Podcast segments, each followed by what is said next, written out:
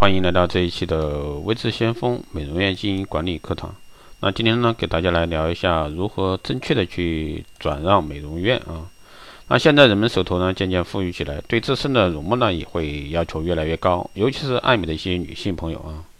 对于这些女性朋友来说，皮肤松弛没有光泽需要保养，面部毛孔变粗，皮肤不够细腻呢也是需要保养。总之，只要让自己看起来更漂亮、更有魅力。不管花多少钱呢，都要进行一个美容美容啊。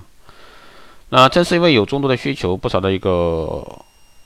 投资者啊，将项目放在了这个美容院投资上。有的投资者呢，花钱自己开一家崭新的美容院，而有的投资者则接手一家二手的美容院。而在他们的看来，掌握一些美容院转让技巧，接手一家老店。不仅可以为不用装修选址发愁，同样也可以不用为顾客、产品和员工担心。那这比重新开阔自己的一个个产品和顾客省心很多。那么，这样一个有经验的美容院经营者应该掌握哪些美容院转让技巧，来更好的经营美容院呢？那首先呢，要掌握原有的美容院的顾客资源。那对于美容行业来说，齐全而详的细的一个顾客资源是美容院最为宝贵的资源之一。只要这这一部分啊资源运用得当，可以稳稳的维持美容院的一个经营。那在接受转让美容院的时候呢，需要在第一时间掌握这些资源档案的一个情况。比如说哪些顾客还没有消耗完原有的这个美容院的一些美容卡以及产品服务，一般这部分服务是需要新的啊这个老板去承担的。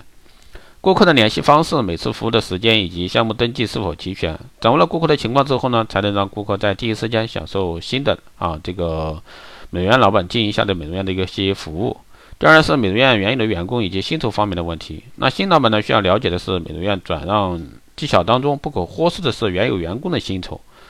管理制度以及薪酬制度这些等等。一般而言，美容院转让转让以后呢，原来美容院的员工作为技术人员，同样也是新老板的资源。而作为新的老板决定继续使用这些老员工时，就要认真考虑员工的薪酬福利。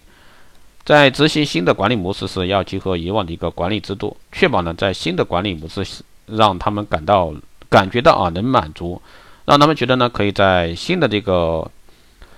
老板经营美容院的过程中能继续自己的一个工作。那新老板呢应该明白一点，就是确保这部分员工的稳定，同样也可以降低顾客的流失的一些好方式。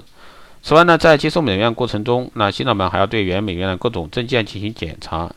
对其债务啊、债权及关系进行了解，对于需要过户的证件、及时等相关部门啊进行变更，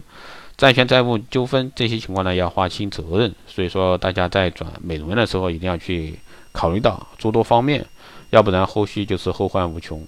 好的，以上呢就是这一期的这个美容院转让的一些小窍门，希望对大家想要转店的朋友有所参考。如果说你有更多问题，欢迎在后台加微信二八二四七八六七幺三二八二四七八六七幺三，备注电台听众，可以快速通过。更多内容，欢迎关注新浪微博“维持先锋”，获取更多资讯。如果说你对我们的这个光电医美课程、美容院经营管理、私人定制服务以及光电中心加盟感兴趣的，欢迎在后台私信“微之先锋”老师报名。好的，这期节目就这样，我们下期再见。